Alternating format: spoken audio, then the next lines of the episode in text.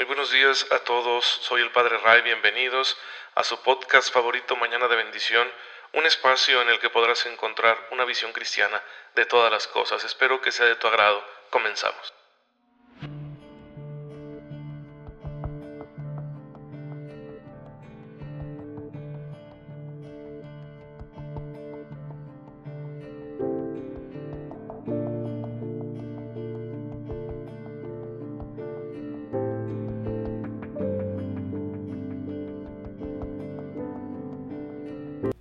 Muy buenos días, bienvenidos a su podcast favorito Mañana de Bendición con el Padre Ray. Espero en Dios que se encuentren muy bien, que se encuentren llenos de, sus bendiciones, con una fe viva, con, todo el amor de Dios, sintiéndolo de manera fuerte, su presencia en, en sus vidas, que el Señor les esté concediendo la gracia necesaria para enfrentar estas nuevas circunstancias que pueden ser bastante retadoras.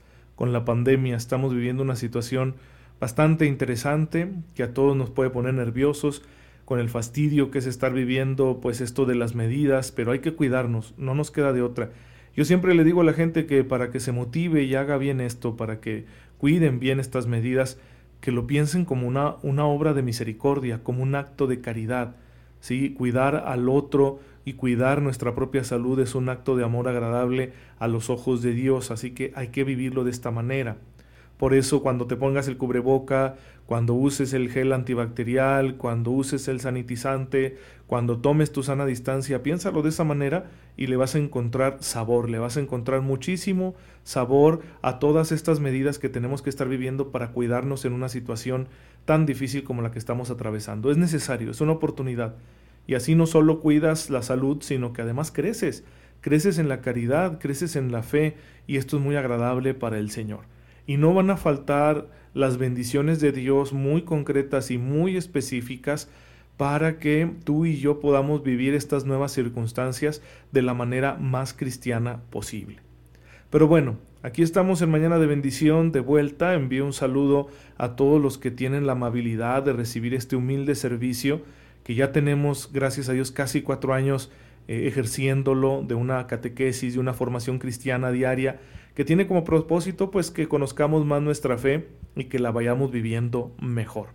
Hoy en Mañana de Bendición, la Iglesia nos recuerda a los mártires de Talavera en España, que fallecieron por allá en el siglo IV. No hay muchos datos seguros acerca de la vida de estos tres hermanos que fueron martirizados en tiempos del emperador Diocleciano cuando se desató una persecución muy dura contra el cristianismo en aquel siglo IV y pues bueno, fue la, la, última y fue la más dura. El gobernador que se tenía en esa provincia romana de España fue especialmente cruel con los creyentes y enviaba a sus uh, delegados a buscar cristianos por todas las comunidades y encontró allí en Talavera a estos tres hermanos a los que trataron de convencer de que abandonaran la fe, pero no lo hicieron. Eran huérfanos de padre y madre, el mayor Vicente se había hecho cargo de la familia y además de dedicarse a trabajar en el campo para sostenerse, compartían sus bienes con los más necesitados. Esos son los datos que nos han llegado hasta nuestros días. Y sin embargo no quisieron ceder ante las lisonjas del juez, ¿verdad? Que los invitaba a abandonar la fe en Cristo, prometiéndoles incluso dinero y bueno, pues ellos perseveraron en su fe y a causa de ello fueron torturados y asesinados. Fue la suerte de muchos creyentes en aquella época. Esas eran circunstancias verdaderamente difíciles. Entonces el ejemplo de estos santos mártires nos tiene que ayudar a nosotros a no desesperarnos en nuestras circunstancias. Nuestro martirio es muy pequeño comparado con el que ellos sufrieron. El martirio que nosotros tenemos de contrariedades, de pequeños detalles, del estrés de la vida diaria moderna, pues no se compara con aquellas gentes que perdieron sus bienes y su vida, todo por seguir siendo fieles a Cristo. Entonces, si ellos pudieron, fue por la gracia de Dios, no por mérito propio. Por lo tanto, también ustedes y yo podemos. Claro que sí podemos, por supuesto. Pues bien, hermanos, ese es el ejemplo de los santos mártires. Y aquí en Mañana de Bendición estamos recordando los mandamientos, los estamos estudiando, que precisamente los santos han sido muy buenos, yo diría expertos observadores de los mandamientos, expertos en el cumplimiento de los mandamientos, expertos por dos razones, no solo por cumplir lo que pide el mandamiento en sí, sino porque además lo hacían por motivos auténticos, por motivos verdaderamente cristianos, es decir, un mandamiento tiene que cumplirse por amor, no por obligación. Es la única manera en que el mandamiento puede ser agradable a Dios. Así que no se trata de cumplir por cumplir, sino de cumplir por amor. Cumplir los mandamientos es nuestra respuesta de amor al Dios que nos ama y que nos ha salvado. Y estamos viendo el cuarto mandamiento que habla de honrar a tu padre y a tu madre. Claro que tiene muchísima amplitud este mandamiento porque la iglesia extiende el valor de este mandamiento a todas nuestras relaciones intrafamiliares y al papel importantísimo que tiene la familia en la sociedad. Y bueno, por eso vamos a ver hoy, ¿sí? ya no solo el deber que tienen los hijos de respetar a sus padres, que eso está clarísimo, está en la letra del mandamiento, sino también, porque así nos lo presenta el catecismo de la Iglesia Católica, el deber que tienen los padres hacia los hijos. Recuerden que el, el padre y la madre en el matrimonio, ¿sí? Pues viven un amor conyugal bendecido por Dios sellado como alianza por Dios, porque Cristo con este sacramento del matrimonio es lo que hace, con su poder sella la alianza nupcial, sella el amor que se tienen los esposos. Y se les concede una gracia muy especial que es la de la fecundidad, es decir, la de ser procreadores, la de ayudarle al Señor en la existencia de más seres humanos. Este papel implica de manera directa, inmediata, una serie de responsabilidades. Es decir, en cuanto tú engendras a un hijo, te conviertes en su proveedor. Eso es lógico, ¿eh? No hacerlo es una grave injusticia, es un pecado muy grave contra Dios. Pero además, pues no solo eres proveedor, vas a ser educador, vas a ser el responsable de, la educación integral de los hijos, educación moral y espiritual también. Así que por eso la Iglesia nos invita a reconocer el papel especialísimo de los padres en la educación de sus hijos. Esto tiene mucho peso, de hecho es algo fácilmente observable en la realidad que cuando falta ese papel de educadores de los padres, cuando falta por la razón que sea, los hijos van a experimentar una serie de carencias muy graves que pueden determinarlos para toda su vida. Y por eso la importancia de, de, reconocer este papel y de vivirlo en plenitud, ¿sí?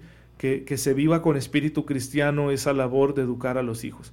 Esta educación, según la doctrina de la Iglesia Católica, pues va a ser en principio disciplinaria, por supuesto.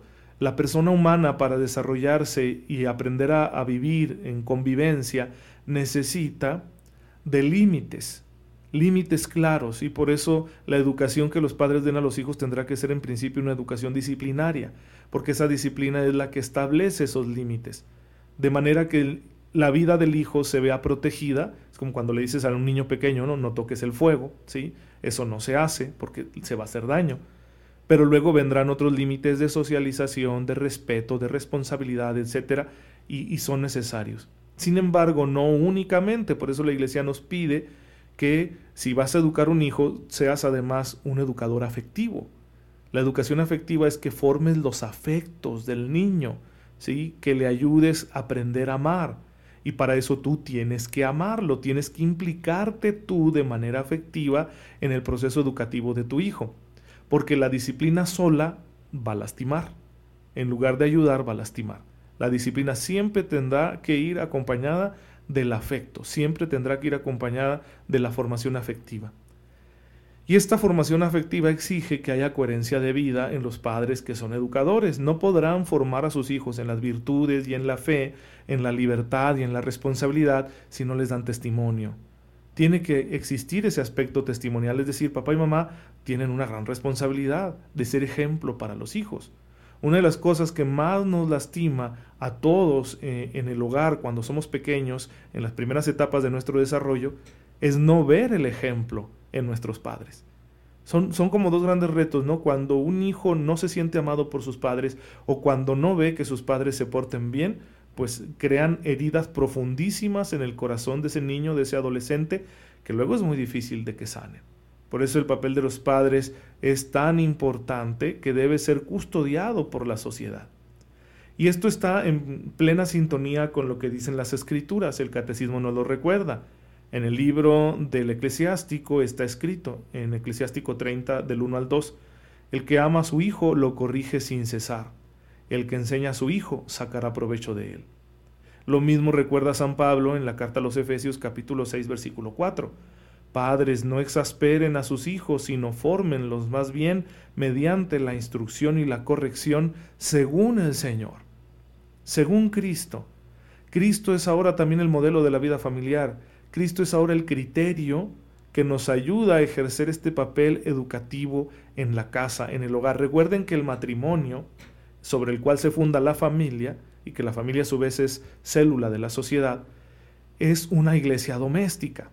Así que lo que se pide del matrimonio y de la familia que surge de él es que sean esa iglesia doméstica y por lo tanto que los criterios que guíen el proceso educativo, de desarrollo, de las relaciones intrafamiliares, sean los criterios de Cristo, sean los mismos sentimientos de Cristo. Por eso Pablo en la carta a los filipenses en el capítulo 2 les pedía a los filipenses tengan los mismos sentimientos de Cristo Jesús y luego nos decía cuáles habían sido esos sentimientos, englobados en que Jesús siendo Dios se humilló. Entonces la humildad es el sentimiento que todos los cristianos debemos tener para desarrollar cualquier, cualquier tipo de relación interpersonal. Las intrafamiliares, por supuesto, que son tan importantes, pero cualquier tipo de relación interpersonal, uno como creyente tendría que ejercerlas con el Espíritu de Cristo esto va más allá del respeto y la justicia, ¿sí? es decir, ante todo con la caridad, la caridad que busca el bien del prójimo. Y la caridad empieza con la humildad, la humildad de no ponerme a mí mismo por encima del prójimo. Pues bien, hermanos, esta es la enseñanza que tenemos el día de hoy. Quiero compartirla para que todos ustedes se animen y, se conecten con este podcast de Mañana de Bendición. Ahí en la página de Facebook les voy a dejar de nuevo los enlaces para que se unan. Ahí viene el aniversario y tengo algunas sorpresas para todos ustedes, así que estén bien atentos. Nuestra fe, hermanos, es una riqueza enorme. Hay que aprovecharla para poder sacarle todo el jugo que tenga y que nos permita llevar una vida plenamente agradable a Dios, una vida donde nosotros podamos crecer muchísimo una vida donde seamos auténticos servidores de los demás y eso producirá un cambio en el mundo. Si todos los creyentes fuéramos verdaderos servidores de la humanidad, pues otro gallo nos cantaría en la sociedad. Entonces yo les ofrezco este humilde servicio que los impulse precisamente para que se conviertan en este tipo de cristianos que quiere el Señor. Así que para eso está mañana de bendición. Pero bueno, también uno de los propósitos es que sea breve para que no te tome mucho tiempo el escucharlo cada día y tú lo puedas eh, recibir mientras estás haciendo cualquier otra actividad en tu trabajo o en tu hogar. El Señor esté con ustedes. Señor, te damos gracias y te pedimos nos bendigas en este momento, para que recibiendo tu amor todos los días nos dispongamos a responderte como nos enseñó Cristo. Estemos dispuestos a seguir su ejemplo todos los días de nuestra vida. La bendición de Dios Todopoderoso, Padre, Hijo y Espíritu Santo, descienda sobre ustedes y los acompañe siempre. Muchas gracias hermanos por estar en sintonía con su servidor. Oren por mí, yo lo hago por ustedes y nos vemos mañana si Dios lo permite. Cuídense mucho.